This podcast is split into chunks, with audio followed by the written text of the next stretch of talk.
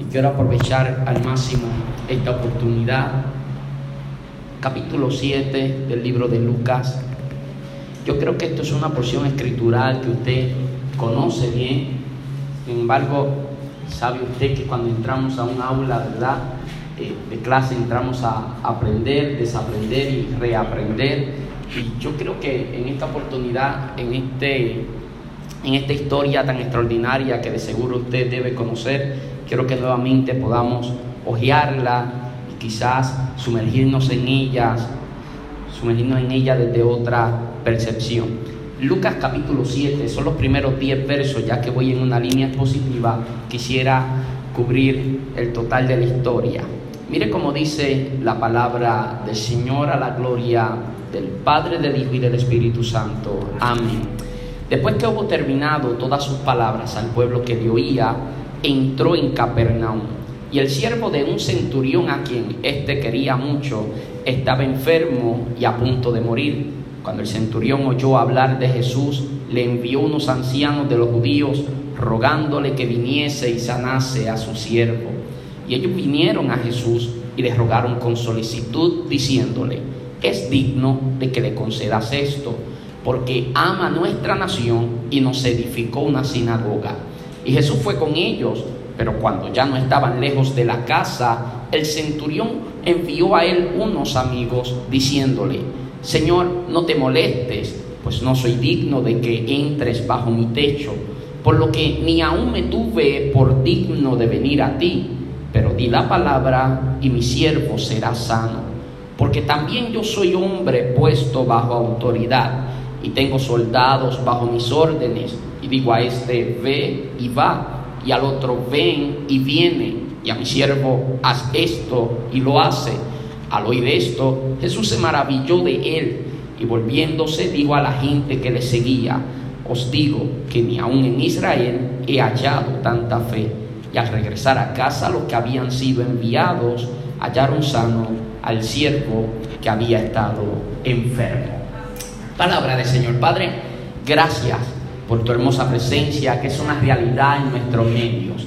Una vez más nos presentamos ante ti, hambrientos, sedientos de tu palabra, suplicándote, buen Dios, que un rema fresco de la misma sea sobre nuestras vidas, que me conceda ser un comunicador efectivo de tu palabra y que mi boca solamente exprese lo que abunda en tu corazón para este pueblo en esta hora. Permite que hoy alguien pueda ser empoderado en esta palabra que le pueda hacer trascender ante cualquier problemática que el presente pueda estar enfrentando que pueda salir de aquí con su frente en alto, cual gigante en la fe, para gloria de tu nombre. Yo en la libertad de tu espíritu he de ministrar la misma, pues acá está tu espíritu y donde está tu espíritu hay libertad para adorarte por Cristo Jesús.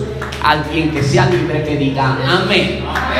Puede tomar su lugar, amado, y permítame en estos breves minutos eh, desarrollar la, la temática o el tema una fe lógica, una fe lógica. Me fascinan las palabras de Agustín de Hipona, eh, mejor conocido como San Agustín. De seguro a usted le parecerán mínimamente curiosas sus palabras cuando en cierta ocasión se expresó diciendo que el mundo es como un libro y que quienes no viajan leen solo una página. El mundo es un libro y quienes no viajan leen solo una página. Yo estoy seguro que viajar a alguna parte del mundo debe formar parte de la lista de deseos personales de todos los que estamos aquí presentes. De seguro algunos desean poder viajar con tu esposa, familia, eh, calles de Europa, algunos de los países de Europa, debo decir, a África, Centro, Suramérica, mientras otros se conforman con poder estar en la nación americana. Y la verdad es que viajar es una experiencia extraordinaria que todo el mundo debería tener antes de partir a la eternidad más allá de la experiencia de cruzar fronteras y conocer nuevas culturas, es lo hermoso de poder conocer nuevos lugares. Y la razón por la que esto es extraordinario es porque Dios antes de establecer al hombre en la tierra, incluso de formar al hombre, primero estableció, formó el espacio donde el hombre habría de ser establecido. Dios nunca formará a alguien sin antes preparar el lugar donde ese que es formado será establecido. Y Dios preparó todo cuidando el más mínimo detalle, a tal punto que cada vez que terminaba de hacer algo, él decía que era bueno lo que había creado. Me fascina que el último día o el séptimo día, debo decir, él lo toma y descansa y aunque la Biblia no nos da información sobre eso, me gusta hacerme la idea de que quizás el maestro descansó mientras contemplaba aquello que recién había creado. Yo no soy un gran constructor a pesar de tener tres años de banistería. Eh, la verdad es que no aprendí mucho, pero en estos días me picó ese mosquito y me puse a, desperdiciar dinero comprando que si cierra, taladro y, y ese tipo de cosas. Y hice algo para las plantas de mi esposa y el resultado final debería darme vergüenza, pero lejos de eso yo me sentía súper orgulloso porque yo no podía creer que eso era fruto de mi esfuerzo, era obra de mi mano y por espacio de dos horas yo lo que hacía era mirándole y tomándole fotos y yo pienso que quizás el maestro descansó de esa misma forma contemplando lo que había creado, quizás entre las montañas de acá de Comerillo, quizás entre las playas de Aguadilla, pero de seguro mirando lo que había creado. El mundo es un lugar hermoso. Ahora, hay países que a los que todo el mundo quiere ir porque tienen un atractivo en particular. Por ejemplo, ir a Cuba es como viajar en el tiempo, es quizás retroceder algunas cinco o seis décadas. Es como si Cuba se hubiera congelado en la, en la década de los 60. Ahora, hay otros lugares como por ejemplo Nueva York, cuyo principal atractivo son los rascacielos, la ciudad viva que nunca duerme y es fascinante caminar entre las calles del Times Square y ver eh, que a las 3 de la mañana la ciudad está tan despierta como si fueran las 12 del mediodía, la Florida y los parques de atracción, o simplemente poder mirar hacia París y todo el aroma de romance que destila la misma ciudad es algo realmente fascinante. Sin embargo, hay otros países cuyo principal atractivo no son sus playas, no son sus edificios, no son sus parques de atracción. Su principal atractivo es su historia.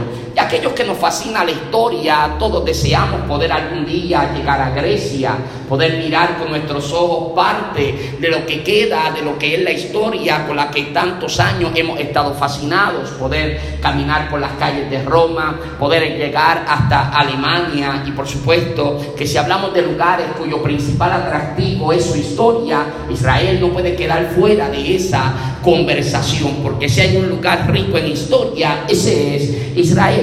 No obstante, dentro de estos países cuyo principal atractivo es su historia, hay lugares dentro de esos países cuyo principal atractivo es que algún personaje de la historia de ese país estuvo en ese lugar. Y ese lugar lo único que lo hace notorio es que ese personaje relevante de la historia de ese país en particular estuvo en ese lugar. Por ejemplo, hay gente que viaja hasta Dallas, Texas, a estar justamente en el mismo lugar donde fue asesinado el presidente John F. Kennedy. Hay otros que van hasta Alemania a pararse en el mismo lugar donde Hitler daba discursos de espacio de más de dos horas y tenía la gente hipnotizada por dos horas, amado. Y, hay otros que simplemente van a Roma tratando de tener una experiencia cercana a lo que vivieron los de la época. Ahora, si hablamos de un personaje que hizo algún lugar atractivo, yo tendría que hablar de un nombre que más que un nombre sobre todo nombre, teníamos que hablar acerca de Jesús. Porque si hay algo que ha vuelto atractivo a Israel, eso se llama Jesús. Porque permítame decirle que aunque los hebreos de la época de Jesús no aceptaron a Jesús como Mesías o como Cristo, a lo largo de la historia han sabido monetizar la imagen de Jesús. De manera que el atractivo principal de Israel y la razón principal por la cual los occidentales viajamos hasta la otra parte del mundo, hasta esa tierra, es porque allí nació, allí vivió, allí murió y allí resucitó nuestro Salvador eterno. Ahora permítame explicarle que de la misma manera en la que sucedió con Israel, siendo siempre Israel un espejo del Israel espiritual, de la misma forma que para Israel sigue siendo Jesús su principal atractivo para el Israel espiritual que en la iglesia sigue siendo Jesús el principal atractivo de la iglesia. Permítame decirle que a diferencia del Israel literal, no es porque allí Jesús caminó, allí Jesús habló. A diferencia, aquí Jesús todavía camina, aquí todavía Jesús habla, aquí todavía Jesús sana, aquí todavía Jesús salva. Yo espero que usted no haya venido con la expectativa de un predicador, sino con el enfoque a adorar a uno solo, porque solo uno entre nosotros es digno de toda pleitesía. Su nombre es Jesús. Ahora, a mí me fascina el hecho de que así como hay lugares que su mayor atractivo es que Jesús estuvo allí, también hay cosas que históricamente fueron marcadas porque Jesús las usó. Ahora, vayamos por parte, porque, por ejemplo, no sé cuántos de los que están acá han tenido la oportunidad de ir a Tierra Santa. Yo no he tenido la oportunidad todavía, pero eh, eh, eh, todo el que va a Tierra Santa siempre va al Gólgota. Y el día que yo pueda ir, yo voy a ir al Gólgota. ¿Por qué razón? Porque es el lugar donde nuestro Maestro se sacrificó por nosotros, se entregó por cada uno de nosotros, pagando el precio por nuestros pecados, por nuestra redención.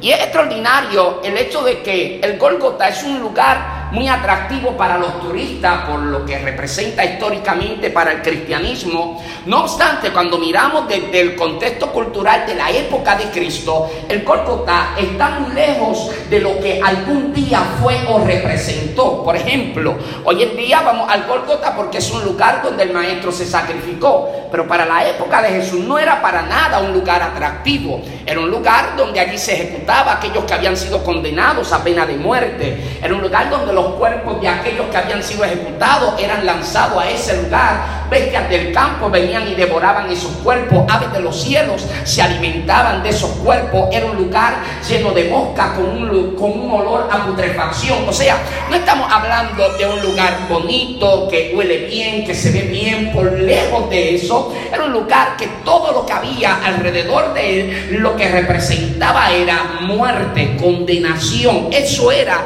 lo que significaba sin embargo, un lugar tan horrible, un lugar que representaba muerte, hoy es un lugar atractivo solo porque Jesús estuvo ahí. No hay más nada. No es que de ahí nació el doctor fulano de tal, no es que ahí está la universidad, no, no, es que allí estuvo Jesús. Ahora, esto no pasó con lugares solamente. Cuando usted mira, Jesús muere en una cruz y usted conoce muy bien la historia de la cruz, pero reaprendamos esto porque es importante que aunque usted conoce que los romanos tenían la cruz como uno de los castigos más severos para aquellos criminales más tremendos, eh, antes de que Roma estableciera eso, incluso antes de que Roma se levantara como nación, antes del imperio, eh, eh, eh, mucho antes de todo eso en Israel ya había sido declarado que maldito era todo aquel que moría con muerte mm, de cruz. Ahora, cuando usted mira la cultura hebrea, y, y quiero enfatizar en que dentro de la cultura hebrea, cuando alguien dice en la cultura hebrea, tenemos que enfatizar de qué época estamos hablando, porque no era lo mismo la época de Jesús que para la época de Moisés. Eso es importante no generalizar en ese aspecto. Pero sin embargo, desde que fue dicho que maldito era todo aquel que moría en una cruz a lo largo de la historia, no importando la época, siempre se sostuvo que la cruz era símbolo de maldición.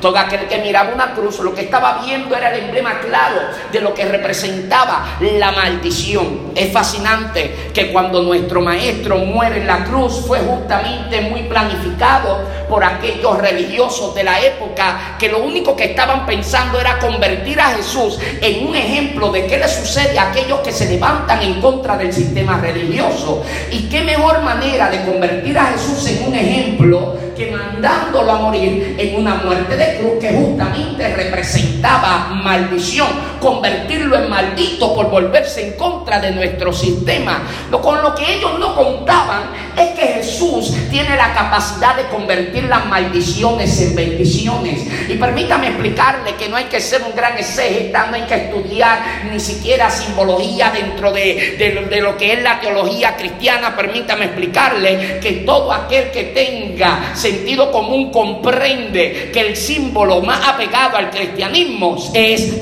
la cruz, porque cuando miramos a la cruz recordamos el sacrificio, porque cuando vemos la cruz recordamos una segunda oportunidad, porque cuando vemos a la cruz recordamos el perdón de nuestros pecados, porque cuando vemos la cruz nos recuerda que no lo merecíamos, pero Él nos lo dio por gracia. Todo eso me recuerda a la cruz, pero no era lo que significaba. Dios ha sido un experto cambiándole el significado a lugares como el Gólgota, a cosas como la cruz y a personas como a todos los que estamos en este lugar. Él no solo lo hace con lugares, no solo lo hace con personas, con, con, con cosas, lo hace con cada persona que le da la oportunidad de poder operar en su vida. Por eso yo sigo creyendo en aquel viejo coro pentecostal que decía, hubo un cambio cuando a Cristo conocí, porque tiene que haber frutos del Espíritu que evidencien una obra transformadora del Espíritu Santo de Dios en la vida de todo aquel que tuvo un encuentro con Cristo, porque aquel que choca con Cristo se hace evidente que Cristo pasó por él. Es importante comprender eso. Ahora, hay lugares que fueron fuertemente marcados por la presencia de Jesús. Pero uno de los lugares más fuertemente marcados por la presencia de Jesús se llama Capernaum. Capernaum es interesante en la Biblia. Usted puede buscar un sinnúmero de milagros que ocurrieron en Capernaum. Y Capernaum es de esos lugares importantes porque fueron marcados por la presencia de Jesús. Pero también Capernaum fue importante para el ministerio de Jesús. Porque todos los evangelios sinópticos te presentan a Capernaum como el centro principal del ministerio de Cristo. Cuando digo el centro principal, no es que Jesús tenía oficinas como tienen los ministerios hoy día, no es eso a lo que me refiero. A lo que me refiero es que en Capernaum era donde Jesús residía y desde allí se trabajaba la visión para trabajar ministerialmente, poniéndolo en un contexto más entendible para nosotros. Así que era, era en Capernaum donde se trabajaba la visión y de donde partían a hacer lo que tenían que hacer. Ahora, es fascinante porque entonces hay varias cosas que yo comienzo a preguntarme. Es lindo que Jesús esté en Capernaum. Es maravilloso que Capernaum sea marcado por la presencia de Jesús. Milagros extraordinarios ocurrieron ahí, están eh, declarados en la Escritura. No obstante, hay una pregunta que hay que hacernos. ¿Por qué Capernaum y no Nazaret? ¿Por qué Jesús establece su centro ministerial en Capernaum y no en Nazaret, donde se crió, donde la gente lo conoce, donde él conoce a la gente, el barrio? Lo que era lo más común era que él se estableciese, lo, más lógico debo decir es que se estableciese en, en Nazaret, pero él no lo hizo allá, él lo hizo en Capernaum. Ahora, Mateo nos da luz respecto a esto. Mateo nos explica por qué razón Jesús se movió a Capernaum abandonando Nazaret capítulo 4 de Mateo, los versos 12 y 13 dicen, cuando Jesús oyó que Juan estaba preso, volvió a Galilea y dejando a Nazaret, vino y habitó en Capernaum, ciudad marítima, en la región de Zabulón y Neftalí. Estos versos no solamente te cuentan que Jesús se mudó de Nazaret a Capernaum, sino que te explican que el detonante para que Jesús hiciera tal movimiento fue el arresto de Juan el Bautista. Ahora, cuando hablamos de Juan el Bautista, yo siento que es una de las personas más subestimadas de toda la Biblia. Porque quizás cuando hablamos de Juan, eh, eh, eh, Juan el Bautista tan infravalorado, porque no hemos captado lo importante que fue este hombre, la voz profética que más sonaba en Israel antes del ministerio de Cristo, era la voz de Juan el Bautista, reconociéndolo el mismo Jesús como el más grande de todos los profetas. Fue un hombre tan extraordinario que las masas se acumulaban y hallaba gracia para predicar a pesar de que su mensaje era un mensaje fuerte, a tal punto de que en alguna ocasión pensaron, este es el Cristo. Y cuando enviaron personas a preguntarle, ¿eres tú el Cristo? Él respondió y no negó, yo no soy el Cristo, yo soy la voz de uno que clama en el desierto, preparando el camino para aquel que viene después de mí, el cual es antes de mí, pero del cual yo no soy digno de desatar ni siquiera sus sandalias. Era un hombre muy bien enfocado, muy alineado. Ahora, yo no sé de qué línea de pensamiento usted sea. Hay gente que dice que entre Malaquías y Mateo hubieron 400 años de silencio. Hay otros que dicen que no hubieron 400 años de silencio porque de por medio está la historia de los macabeos. Ahora, no importa cuál sea tu línea de pensamiento, eso no es un tema de salvación. Usted piensa una cosa o piensa la otra, si suena la trompeta nos vamos igual para el cielo.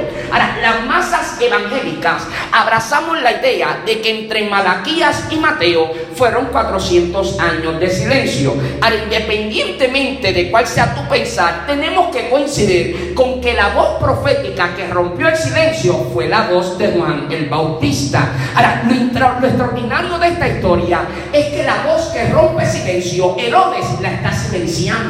¿Y qué hacemos cuando la voz que rompe silencios es silenciada? ¿Cómo nosotros reaccionamos cuando nos enteramos que un ministerio dejó de funcionar? ¿Cómo, nos que, ¿Cómo reaccionamos cuando nos enteramos de que un pastor renunció al ministerio, cerró la obra y abandonó todo? ¿Cómo, no sé, cómo, cómo reaccionamos cuando nos enteramos que tal predicador cayó de la gracia? ¿Qué, ¿Qué hacemos nosotros? Seguro hacemos algo muy contrario a lo que hace Jesús, porque cuando escuchamos cosas semejantes, lo primero que nosotros pensamos es en que hay que orar. Hay que orar para que se levante gente íntegra. Hay que orar para que se levante gente que ame el ministerio. Hay que orar para que se levante gente que ame hacer la voluntad de Dios.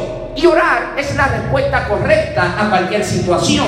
No obstante, a veces decimos solamente vamos a orar porque orar es una buena forma de espiritualizar nuestra falta de compromiso con el llamado de que también tenemos que hacer y no solamente orar. Cuando Jesús escucha que silenciaron a Juan el Bautista, Jesús no oró para que se levantara una nueva voz. Jesús dijo, yo voy a ir allá. El mensaje que él empezó a pregonar seguirá siendo escuchado. Llamo en labios de Juan el Bautista. Será otra la voz, pero el mensaje seguirá siendo el mismo. Porque al fin y al cabo lo importante no es en boca de quién está el mensaje. No es cuál es el concilio que está hablando. No es cuál es la denominación no importa si es bautista o pentecostal. No importa si es carismático o si es de, o si es de donde sea. Lo importante es el mensaje que está siendo pregonado para salvación de las almas. Jesús no esperó. Jesús dijo, yo voy a hacer esa voz profética. Yo vengo a hablarle a alguien que tiene que entender que tienes que convertirte en la voz profética que necesita tu casa, la voz profética que necesita tu familia. Permítame explicarle que es bonito pedir la oración, que el pastor ore por usted, que el predicador ore por usted, pero la voz profética más contundente sobre tus hijos es la voz de usted que Dios te dio autoridad legal sobre cada uno de los de tu descendencia, los que tienen tu nombre y tu apellido. Habla como profeta sobre la vida de cada uno de ellos. Jesús se mueve porque había uno que fue silenciado. Y este uno que fue silenciado, mm, era muy importante históricamente hablando. Este hombre, amado, que Jesús diga que de los nacidos de mujer no hay nadie más grande que Juan el Bautista. A mí eso me mata. A mí eso me destruye por dentro. Es increíble. Las palabras de Jesús refiriéndose al Bautista. Ahora Jesús está allí en Capernaum. Se estableció allí. Juan fue silenciado, pero Jesús está allí. Y esto es fascinante, porque fue silenciado la voz, la voz que más se escuchaba. Pero Juan se había preparado para eso. Porque recuerde que a quien Israel escuchaba era Juan, no era Jesús. Juan se encargó de hacer lo que pocos ministerios hacen hoy en día. Juan se encargó de que la gente dejara de mirarlo a él para que empezaran a mirar a Jesús. Cuando dijo, he aquí el Cordero de Dios que quita el pecado del mundo. Y cuando todo el mundo empezó a ir a los eventos de Jesús y ya los eventos de Juan se vaciaron, enviaron un mensajero a decirle, oye, tú te enteraste que todo el mundo se está yendo detrás de él. Todo el mundo lo está escuchando a él. Tú fuiste el que le diste la oportunidad ministerial y ahora todo el mundo lo quiere escuchar a él y nadie te escucha a ti. Y Juan respondió, es necesario que yo venga para que él crezca. Dígame si era un hombre de Dios o no era un hombre de Dios. Un hombre muy alineado, muy consciente de cuál era su asignación y lugar aquí en la tierra. Ahora, Jesús está en Capernaum, lugar donde estaba Juan, donde Juan ejercía ministerialmente. Pero de repente, estando en Capernaum, este lugar fascinante, al que algún día espero que usted tenga la oportunidad y que yo tenga la oportunidad de ir a turistear por allá. Cuando Jesús estaba allí en Capernaum, de momento un día llegan unos ancianos. Y ya lo que hablo, usted lo leyó conmigo. Estos ancianos llegan enviados de un centurión a decirle a Jesús, Maestro, mi siervo está enfermo de muerte, ven y sánalo. es importante porque el Nuevo Testamento menciona siete centuriones. Y mínimamente cada vez que, que, la Biblia habla de un centurión en el Nuevo Testamento, lo menciona como personas honorables. Quizá usted eso ni, le suma ni le resta, pero para mí es mucho en el aspecto de que la Biblia está haciendo referencia a personas que eran gentiles, y esto es importante. Y, y, y, lo menciona como gente honorable, por lo menos a los siete que se mencionan en la Biblia. Pero este caso en particular es muy significativo en el aspecto de que este centurión se está acercando a Jesús por medio de terceras personas con una petición muy noble, lejos de ser egoísta. Pues la petición era, necesito que vengas para que sanes a un esclavo mío. Y esta petición que su siervo, que discúlpeme, que el centurión está haciendo por un esclavo, petición que le hace a Jesús, es algo muy inusual. Es inusual la petición, pero sobre todo es muy inusual la actitud del centurión hacia su esclavo. Esto es algo nunca antes visto. ¿Por qué? Porque si el esclavo enfermó y está a punto de morir, interprete lo que voy a decir a continuación dentro del contexto de esa época. Lamentablemente un esclavo era un ser humano reemplazable. Enfermaste, te moriste, te reemplazamos. Ya no eres funcional, te desechamos. E, era así como funcionaba desgraciadamente. Esa era la normalidad. Así que es muy, es muy inusual la actitud que tiene este centurión hacia ese esclavo, de que está a punto de morir y en vez de dejarlo morir, está intercediendo ante Jesús para que Jesús lo visite y haga un milagro en la vida de su esclavo. Y yo quiero que usted comprenda algo importante. Cuando el centurión envía a los ancianos a darle esta petición a Jesús, hay algo que a Jesús se le hace imposible ignorar de esta petición. Reitero, hay algo que a Jesús se le hace imposible. No te dije la palabra imposible siendo Dios todopoderoso. A Dios, a Jesús, se le hacía imposible ignorar algo. ¿Y sabes qué? Que había una ley romana que establecía lo siguiente, que si tu esclavo enfermaba de muerte o tu esclavo era mutilado de alguna forma que ya no era útil para aquello para lo cual había sido comprado, su señor por derecho legal podía quitarle la vida. No es que tenía, pero la ley avalaba, eh, lo cubría, lo protegía si su señor quería quitarle la vida. Así que el centurión podía condenar a muerte a su esclavo porque había enfermado de muerte y ya no era útil para aquello por lo cual su señor lo había, lo había comprado. Así que hay algo que Jesús no puede ignorar, el hecho de que el centurión, teniendo la oportunidad legal de quitarle la vida a su esclavo, lejos de quitarle la vida a su esclavo, decidió ir e interceder ante Dios para que su esclavo pudiera hallar una segunda oportunidad de vida y Jesús lo visitara como un milagro para él. ¿Sabe por qué Jesús no puede ignorar la petición del centurión? Porque Jesús estaba viendo reflejado en la situación del centurión, daba que lo que el centurión hacía por su esclavo era exactamente lo mismo que Jesús estaba haciendo aquí en la tierra por toda la humanidad, pues la situación era la misma en diferentes magnitudes, en el aspecto de que nuestra historia es la misma. Los siervos de Dios enfermamos con una condición que se llama el pecado. Y la paga del pecado es muerte. Por derecho legal nuestro Señor nos podía condenar a muerte, nos pudo haber desechado, me pudo haber dejado morir, pero en vez de dejarnos morir, vino a interceder, naciendo de vientre de mujer, tomando semejanza de hombre. Y en la condición de hombre, humillándose hasta lo sumo,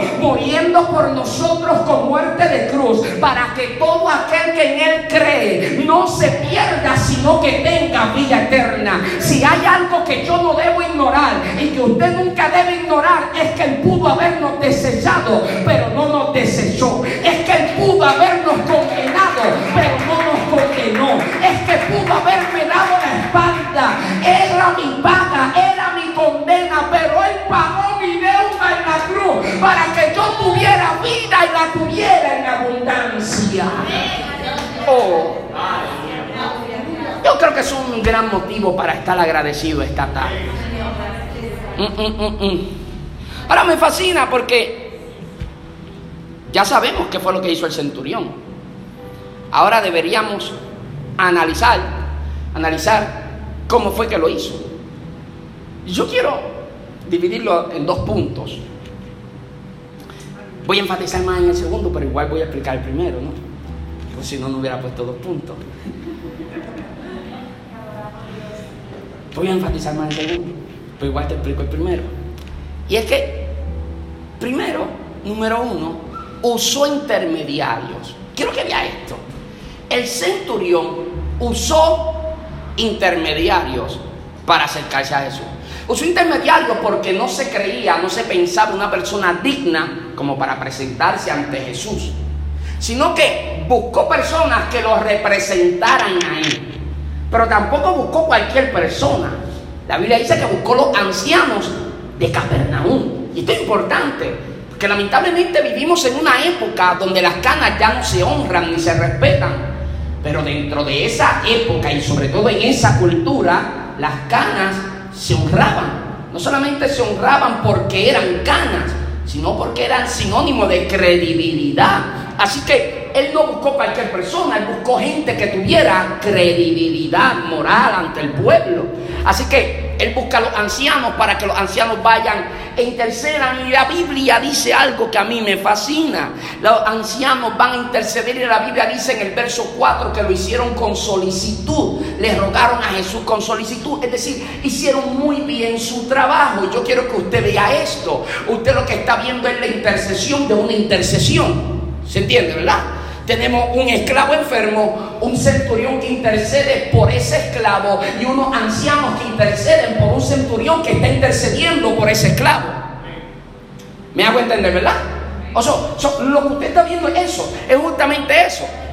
Pero cuando usted mira, cuando usted mira, él lo hace de una forma donde le hace entender a Jesús no lo hago por mi protocolo de posiciones, ni jerárquico, ni nada por el estilo, sino más bien en un acto de honra a tu nombre. No soy digno de presentarme ante ti. Y cuando fueron allá los ancianos judíos y clamaron a Jesús, la Biblia dice que rogaron con solicitud y lo hicieron muy bien y hablaron excelentemente bien del centurión, puesto que le dijeron a Jesús, este hombre es digno de que le concedas esto. Ahora, ¿en qué te basas para decir que eres digno de que Jesús, para que Jesús lo visite? ¿En qué te basas para decir que, ese hombre es digno de que Jesús sane a su esclavo? Ah, bueno, en lo siguiente, le dan dos razones en el verso 5. Primera razón, ama nuestra nación. Segunda razón, nos edificó una sinagoga. Ahora, vayamos por parte. Ama nuestra nación. Y número dos, nos edificó una sinagoga. Herodes había hecho algo parecido.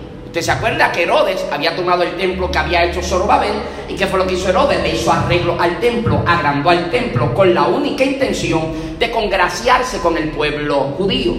No obstante, este centurión construye una sinagoga allí en Capernaum para el pueblo hebreo, pero porque genuinamente amaba, amaba a Israel. Ahora, esto a mí me fascina, amado, porque no lo hace por congraciarse, lo hace porque ama, honra y respeta las creencias de ese pueblo. Ahora, yo quiero que usted, que usted vea, esta gente está hablando muy bien del centurión y eso era algo muy inusual. Porque recuerde que Roma era la gran opresora, los romanos, los opresores. Y usted está viendo la gente de credibilidad en Israel, los ancianos, hablando bien de este centurión. Este hombre es digno de que tú le concedas esto, le dicen a Jesús. Así que este hombre buscó gente que fueran por él. Número uno, un intermediario. Pero número dos, este hombre se acercó a Jesús con humillación en vez de con autoridad. Diga conmigo humillación. Amado, pero no lo diga tan humillado. Diga conmigo humillación. No tenga miedo, amado. No tenga miedo. No tenga miedo. Vaya bien, vaya bien. Él se acerca a Jesús con humillación en vez de con autoridad. Y esto a mí me fascina porque la Biblia dice que rogó. Él se acerca con humillación en vez de con autoridad. Y le voy a explicar esto, le voy a explicar, porque es tan importante que yo, que yo eh, eh, enfatice que lo hizo con humillación en vez de con autoridad. ¿Sabe por qué eso es tan importante? Porque este era un hombre que estaba en autoridad.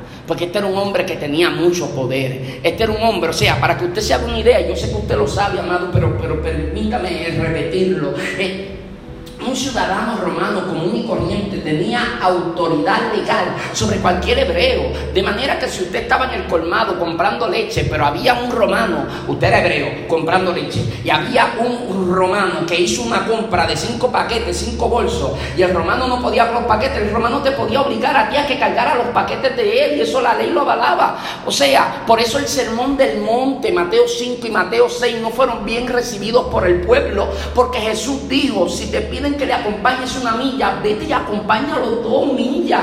¿Por qué la gente no lo recibió bien? Porque pensaban que Jesús enseñaba que se dejaran abusar de Roma. Y no era lo que Jesús estaba eh, enseñando a profundidad. Ahora, es interesante porque si un ciudadano romano común y corriente tenía esa autoridad sobre cualquier hebreo, ¿cuánta más autoridad tenía este hombre que no solamente era romano, era también un centurión. Y la gente a veces eh, simplifica la imagen de un centurión diciendo que era un, alguien que estaba a cargo de 100 personas. No, amado, era mucho más que eso. El centurión tenía una gran influencia en la corte, por ende, dentro de toda la autoridad que Roma le había confiado al centurión y toda la influencia que tenía en la corte, este hombre, el centurión, podía ir a la corte y mandar a buscar usando su autoridad e influencia a cualquier ciudadano romano, eh, a cualquier ciudadano hebreo, y ese ciudadano hebreo tenía que presentarse ante él. Jesús es 100% Dios pero es 100% hombre. Y como hombre era un hombre judío. Así que Jesús podía mandar, podía ser mandado a buscar por este centurión y tenía que presentarse ante él. Porque la ley le daba ese poder al centurión. Pero el centurión en vez de hacerlo, lo que hizo fue acercarse él a Jesús por medio de terceras personas en un acto de humillación, queriendo decirle a Jesús, yo reconozco que la autoridad que Roma me dio a mí no es más grande que la autoridad que el Padre te dio a ti. Por eso cuando me acerco a ti, no me acerco con autoridad, me acerco con humillación. Una de las cosas que más a mí me preocupa en este tiempo es la manera en la que nosotros nos estamos acercando a Dios por una forma donde a veces utilizamos ciertas, ciertas, ciertas palabras de que somos hijos, de que tenemos autoridad legal y a veces con esa cosa de que somos hijos de Dios, que en verdad sí que lo somos, a veces hablamos a Dios, tratamos a Dios, nos acercamos a Dios como si Él fuera nuestro siervo en vez de nosotros ser su siervo. Volvamos a recordar que Él nos hizo y no nosotros a nosotros mismos. Vuelva todo el mundo a humillarse delante de aquel que es rey por la eternidad.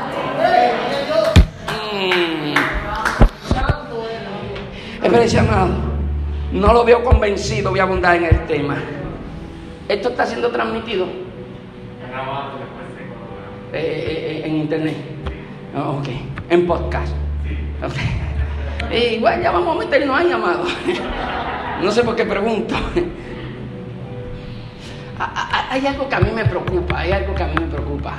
Yo, yo nunca hago pública mi agenda, nunca. Si usted, si usted eh, eh, eh, desea seguirme en Facebook, si usted me sigue en Facebook, usted se da cuenta que yo nunca pongo que estoy predicando, que estoy haciendo babrecalla, nunca, nunca, ni que estoy de viaje, ni nada. Yo nunca hago pública mi agenda. No digo que está mal hacerlo, no digo que yo nunca lo hago. ¿Se entiende, verdad? Mujer está mal hacerlo. Digo, yo nunca lo hago. Yo nunca lo hago. ¿Y, qué pasa? Que a veces yo estoy con esto y a veces estoy con lo otro. Usted sabe que hay muchas culturas evangélicas. Y a veces estoy con gente que son muy conservadoras y a veces estoy con gente que es todo lo opuesto. ¿Y, ¿Y qué? Eso a mí no me define como predicador porque a mí no me define el altar que yo piso. A mí me define la palabra que yo estoy exponiendo. ¿Se entiende, verdad? Ok. Okay. ¿Qué pasa? Que, que, hay ciertos círculos a los que Dios me ha concedido acceso por gracia.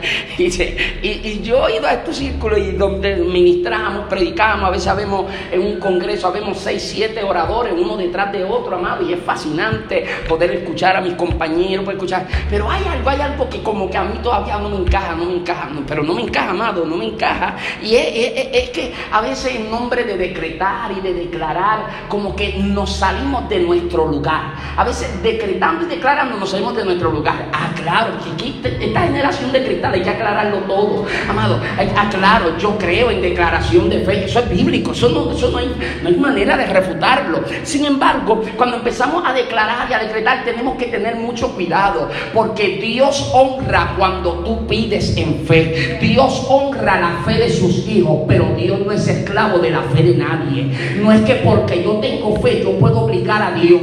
No es porque yo tengo fe yo puedo manipular a Dios. La iglesia debe comprender y sobre todo todo aquel que le gusta abrir la boca para declarar y decretar, tener el cuidado de que Dios no es esclavo de mi fe. Dios honra mi fe, pero Dios no es esclavo de mi fe. No, lo que pidan dos o más creyendo en mi nombre les será concedido. Sí, pero hay un detalle, hay un detalle que son como las letras pequeñas en todo contrato. Y esas letras pequeñas de todo contrato, aunque la Biblia dice que si pides creyendo te será concedido, hay unas letras pequeñas que se llaman soberanía. Y es que Dios es soberano. Y soberano en español puertorriqueño significa que Dios hace lo que quiere con quien quiere, porque quiere, porque puede, porque Él es Dios. Y Él no le tiene que dar explicaciones a nadie. Y hay veces que yo puedo declarar sí. Y por mucho que yo decrete sí, si Dios dice no, yo no lo voy a manipular. Si Él cierra una puerta, yo no la puedo abrir. Si Él una puerta, yo no la puedo cerrar. La iglesia hasta dónde vamos a llegar si hasta Dios se le ha dicho que no aceptamos un no por respuesta?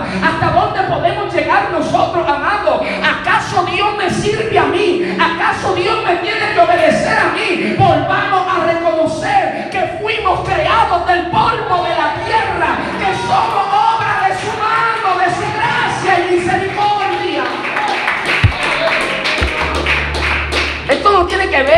si yo soy eh, conservador o no soy conservador, si soy radical. Esto no tiene que ver con eso, amado. Esto tiene que ver con que eso es Biblia.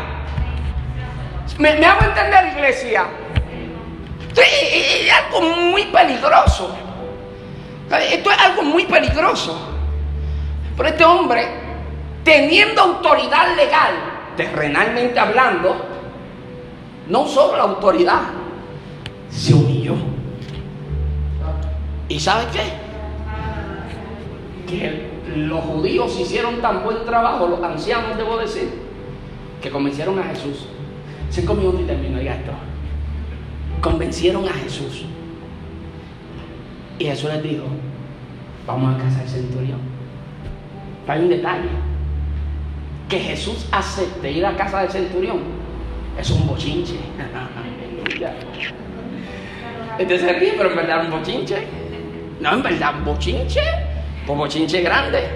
Lo que pasa es que Jesús nunca le tuvo miedo a los bochinches. Gracias por tu entusiasmo. Esto, esto es un bochinche grande. Lo que pasa es que Jesús no tiene miedo a los bochinches. Te voy a explicar. Te voy a explicar. Hay cosas que la ley no prohibía, pero que culturalmente hablando no eran bien aceptadas. ¿Eh? La ley no, no, decía, no lo condenaba, pero la cultura la sociedad lo señalaba. ¿De qué estoy hablando? La ley no prohibía que un hebreo entrara en casa de un gentil. Pero socialmente hablando, para los hebreos no estaba bien visto que un judío entrara en casa de un gentil. Pero este caso es peor. Porque ese judío que va para casa de un gentil es un rabí. Es peor porque ese gentil es romano. Pero es peor porque no solo es romano, es un centurión. Estás captando la magnitud del bochinche, ¿verdad? Yo no, yo no te convence. Amado, y Jesús decide ir aceptando que se va a formar qué? Un bochinche. Jesús no tiene miedo a bochinche. ¿Usted no se acuerda de los bochinches eso? Mire, mire. Fue a casa de saqueo y se formó el bochinche. Se sienta a comer con pecadores. Fue a casa de Simón el religioso y una mujer le besó los pies, le perfumó los pies y dijeron, no es profeta, porque si fuera profeta, sabría qué clase de mujer lo está tocando. Estaba pasando por Samaria, le dio, sed, le dio sed como a cualquiera de nosotros nos da sed. Se sentó en el pozo de Jacob y ahí estaba la samaritana. Jesús le pidió que le diera a beber, pero hay un detalle, que al pozo solamente iban las mujeres a buscar agua y los hombres que se acercaban eran porque iban a enamorar a las mujeres. Por ende, la misma Biblia dice que cuando los discípulos lo vieron a él, se emocionaron de verlo hablar con una mujer porque pensaban que estaba buscando novia. Así que imagínense, come con pecadores, mujeres rameras le besan los pies, es un buscanovia, ya eso no le importaba. Ay, yo no estoy convencido. Espérate, yo te voy a contar algo. Ya que estamos aquí en este círculo íntimo, excepto por esto, pero ya que estamos en este marco íntimo, oiga esto. Ya que estamos en este marco íntimo, te voy a contar algo. Eh, eso no me tenía miedo a los bochinches. Yo, eh, yo sí le tengo un poco miedo a los bochinches. Yo, yo no soy Jesús amado, ¿sabes? A mí me da un poquito, un poquito de cosas. Y es que, te voy a contar esto, que es un bochinche sano. Te voy a contar esto. Cuando Eleonor y yo nos casamos, yo siempre le decía a Eleonor, incluso desde que éramos novios, yo siempre decía a Eleonor, si los católicos me invitan a predicar, voy y les predico. Siempre decía así. Si los católicos me invitan a predicar, yo voy y les predico. ¿Sabes qué pasó? Los católicos me llamaron a predicar. Y yo me acuerdo que yo, yo dije, hello, Dios bendiga. Sí. ¿Para la parroquia qué? Yo, oh, ok. Pues yo soy pentecostal, si no lo sabemos. Y yo puedo predicar, sí. Y yo puedo, bueno, no puede hablar de la dama, de María, ni, ni puede hablar en lengua. Ah, no, está perfecto. Pero para hablar de Jesús, ni hay que mencionar a María, ni hay que estar hablando en lengua para hablar de Jesús. ¿Verdad? ¿Está conmigo? Sí, yo, yo acepté el compromiso. Y yo estaba emocionado. Hasta que llegó el día. Estaba emocionado hasta que llegó el día. Cuando llegó el día, yo voy manejando y llego al lugar del evento. Y eh, eh, estoy en el altar amado, sabe Dios. Frené antes de cruzar el portón. Y puse mi frente en el guía y dije, Señor, tú me metiste aquí, cúbreme con tu sangre. Eh, ella dijo, aquí. Hermano, yo me puse un poco nervioso porque yo sí nací criado en el Evangelio. Yo nunca había habido, yo nunca había estado en una misa. La primera vez que voy, yo soy predicador, imagínate. Yo, yo estaba un poquito como perdido. Y entonces cuando entro, oran por mí para que me use el Padre, el Hijo, el Espíritu Santo y la dama también. O sea, todo el mundo me quería usar ese día, amado. O sea, estamos hablando de que para mí era una cosa, era una cosa nueva. Pues yo prediqué. Yo prediqué y me permitieron hacer llamado y puse la y lloré por la gente. Amado, estoy hablando como un culto normal. O sea, o sea, pero yo nunca lo dije para que nadie dijera este ecuménico, este hombre, mira dónde está yendo a. Yo fui porque si hubieran invitado a Jesús, Jesús hubiera ido. Ningún problema con eso. Pero hay gente que tiene una gracia para enterarse de lo que nadie ha contado, increíble. Así que uno de esos que tienen la gracia para enterarse de lo que uno nunca ha dicho, aleluya. Un día se me acercó como en un tono de confrontación para decirme, oye, y le dijiste que están perdidos por adorar esto, por esto, por lo otro. Y dije, no, no, ¿sabes por qué, caballero?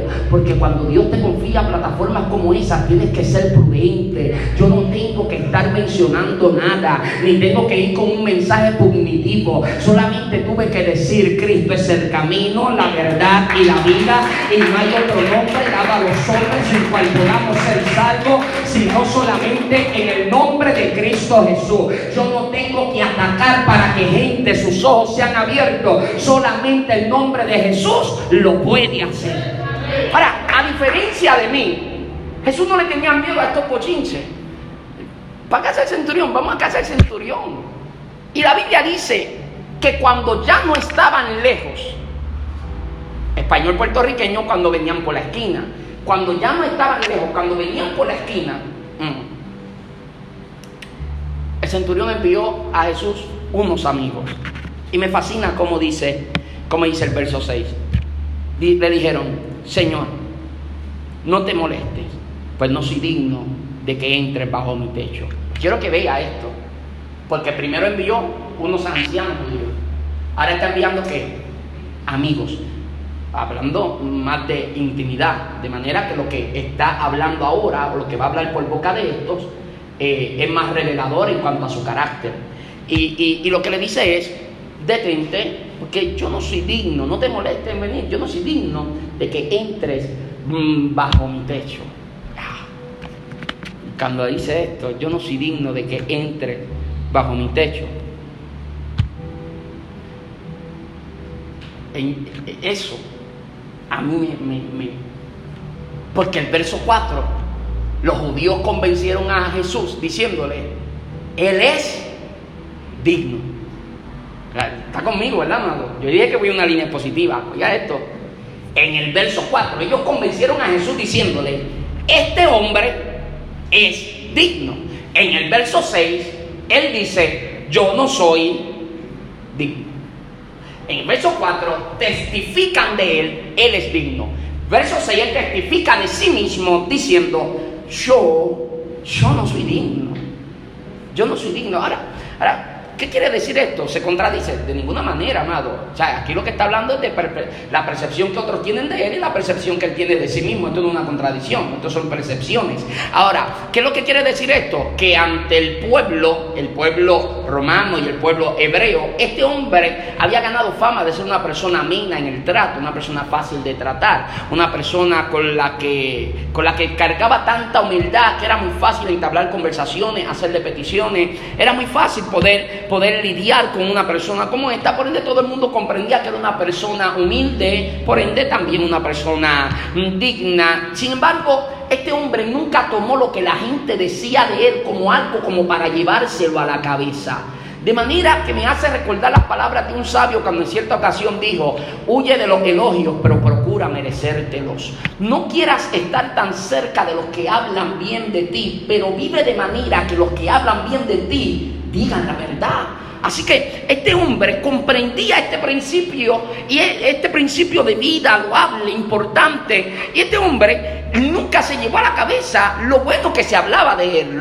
la gente decía humilde. Y aquí comprendí que la gente verdaderamente humilde no son los que viven la vida autoproclamándose humilde. Una de las cosas más contraproducentes que yo he visto en mi vida y sobre todo dentro del plano eclesial es gente que se jacta de lo humilde que son. Eso es algo, eh, eh, una aberración, amado. Gente que se jacta de lo humilde que son. La gente verdaderamente humilde son la gente que ni siquiera se jacta de lo que genuinamente son. Amado, ser humilde no es dejarse humillar. Ser humilde no es caminar cabizbajo. Ser humilde no es vivir mediocremente, eso no es ser humilde. Ser humilde no es poner la segunda mejilla siempre, amado, eso no es ser humilde. Yo sé que algunos aquí están pensando en este momento a Jesús, el Señor, el Señor del monte, que hay que poner la otra mejilla. Pues yo le voy a decir algo a usted, usted no me tiente así, amado, usted no me tiente, usted no venga a darme una bofetada cuando yo me vaya a montar en mi carro, porque para usted darme una bofetada, usted se tiene que asegurar que yo esté saliendo de 500 días de ayuno y oración,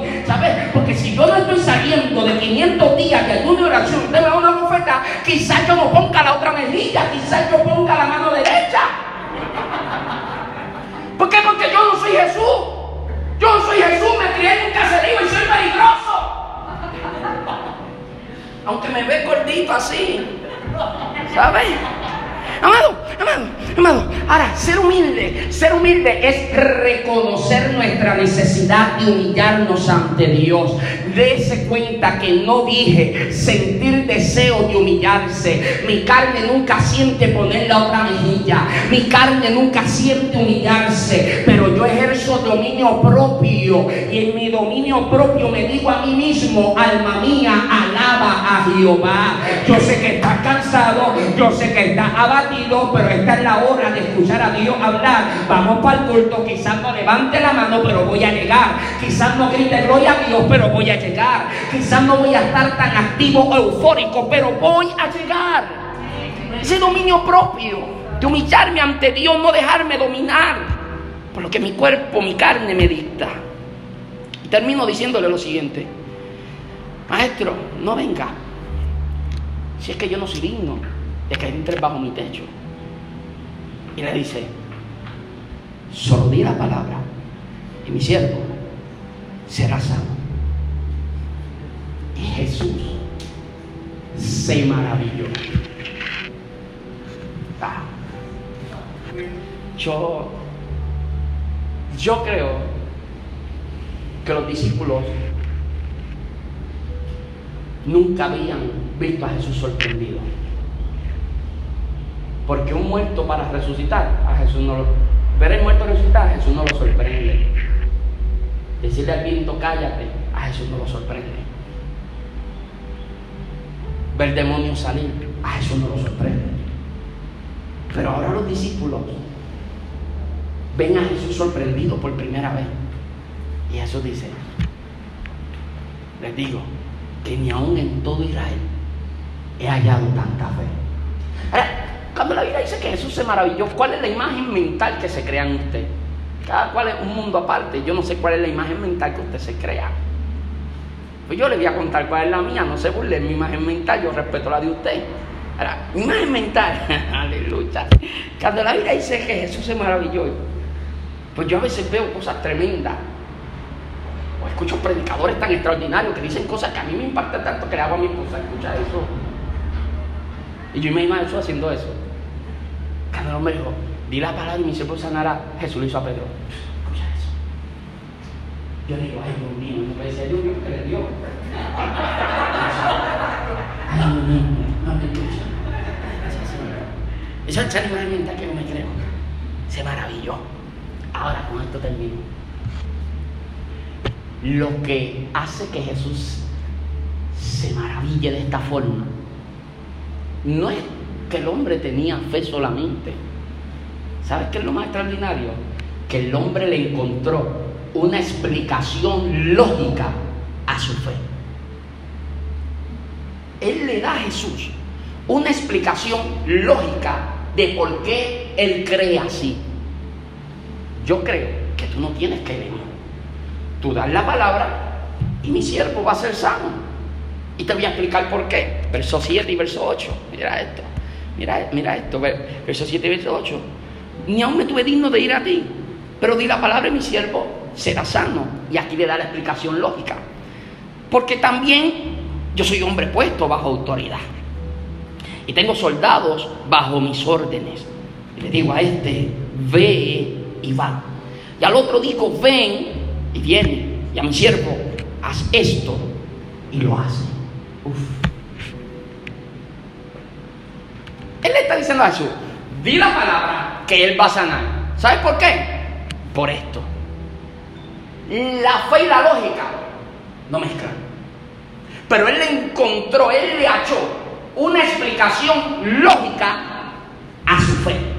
Y esto, esto a mí me mató. Una fe lógica ¿Cómo que una fe lógica si la fe y la lógica no mezclan? Ah, sí, la fe de él es una fe lógica. Cuando él dice, cuando él le dice a Jesús, porque también yo soy un hombre puesto bajo autoridad y le digo a este ven y viene, al otro ve, ve y va y al otro haz esto y lo hace. Cuando él le está diciendo esto a Jesús, sus palabras presuponen un vasto entendimiento, conocimiento de lo que era el sistema militar de la época en Roma. ¿Por qué? Porque si un soldado, por ejemplo, un soldado de infantería, desobedecía las órdenes de un centurión, por poner el ejemplo, si la desobedecía no se consideraba que estaba rebelándose contra su centurión, no, se consideraba que se estaba yendo, eh, eh, rebelando en contra de Roma misma y en contra del emperador. Por ende, cuando desobedecías la orden de alguien que estaba en autoridad, no te estaba yendo en contra de ese hombre, te estaba yendo en contra de todo el reino. Y a mí me fascina el hecho de que desobedecer a uno que fue, en autoridad, que fue puesto en autoridad es simplemente irte en contra de todo el reino. Y yo quiero que usted vea esto, porque entonces en la mente de ese romano es inconcebible que alguien desobedezca una orden cuando el que da la orden es alguien que está puesto en autoridad. Él dice, si yo estoy en autoridad, pero vivo bajo autoridad, pero estoy en autoridad y yo órdenes y se obedece, ¿cuánto más se va a obedecer tu palabra? Que tú estás en autoridad, pero tú no estás bajo la autoridad de nadie, porque sobre mí está Roma, pero sobre ti no hay otro Dios, no hay otro más grande, no hay otro más fuerte, no hay otro más poderoso, no hay otro más digno, no hay otro por sobre ti. Por ende, si tú das una palabra, esa palabra será ejecutada. Él dice, me resulta lógico. Lo lógico es que si alguien en autoridad da una orden, la orden se obedezca. Lo que no es lógico es que no se ejecute. Y esto fue lo que me ministraba el Señor. ¿Cuándo vamos a llegar al punto de creer que lo lógico es creer que Dios lo puede hacer? Porque nunca ha perdido una batalla. Y lógico es no creer que Él lo puede hacer cuando nunca te ha fallado. Y lógico es creer que de la que estás viviendo no puede hacer nada cuando de la que pasaste la vez pasada quien te sacó fue Él. Y lógico es creer que Dios no puede contra ese diagnóstico cuando contra el diagnóstico anterior fue Dios el que te otorgó el milagro. Lo lógico es creer. Lo lógico es esperar en Él. Lo lógico es creerle a Dios. Voy a decir algo y terminé. En la antigüedad, cuando un rey hacía un festín e invitaba a otro rey a su fiesta, el rey invitado podía acercarse al rey que lo invitó cuando ya habían servido vino. Y el rey que fue invitado podía tomar de su copa de vino y derramar del vino que le sirvieron en la copa del rey anfitrión. De esta forma se aseguraba que el que lo invitó no le estaba traicionando, que no había veneno en la copa. Ahora, si el que fue llamado, el que fue invitado, confía en el rey que lo llamó, en el rey que lo invitó, en vez de derramar del vino de su copa en la copa de él, lo que hacía era chocar copas. Porque chocar copas significaba, yo confío en ti. Yo sé que tú no me vas a fallar. Yo sé que tú nunca me vas a traicionar. Tú nunca me vas a defraudar de esa forma. ¿Cuántas veces hemos echado de nuestro vino en la copa de Dios? ¿Cuántas veces con nuestro cuestionamiento nos hemos acercado porque vamos. Yo creo que hoy es una buena tarde para chocar copa con Jesús y decirle, Señor, yo confío en ti. No estoy viendo, no estoy sintiendo, pero lo lógico me dice que si lo has hecho 500 veces, tú lo puedes hacer una vez más. El hombre le dice, ¿sabes por qué es lógico? Es que, ¿sabes por qué es lógico que yo crea esto? Porque si yo estoy en autoridad y yo doy orden y se ejecutan, tú que eres la máxima autoridad se tiene que ejecutar. me resulta lógico. Cuando vamos a ir a la presencia de Dios le vamos a decir, Señor, yo creo que tú lo vas a hacer. ¿Sabes por qué me resulta lógico? Porque yo conocía al hermano Luis que llegó aquí con cáncer. Y recuerdo cuando tú lo sanaste de cáncer. Me resulta lógico creer en ti. Porque recuerdo cuando Juanita llegó aquí con su hijo drogadicto. Y tú le rompiste las cadenas, lo hiciste libre. Y hoy es un ministro para tu gloria. Me resulta lógico creer en que tú lo puedes hacer. Porque recuerdo cuando papi le sucedió esto. Y tú hiciste esto en la vida de papi. Me resulta lógico, lo ilógico es no creer. Es ilógico no creer en un Dios que nunca te ha dado razones para que no creas en Él. Lo lógico es creerle a Él.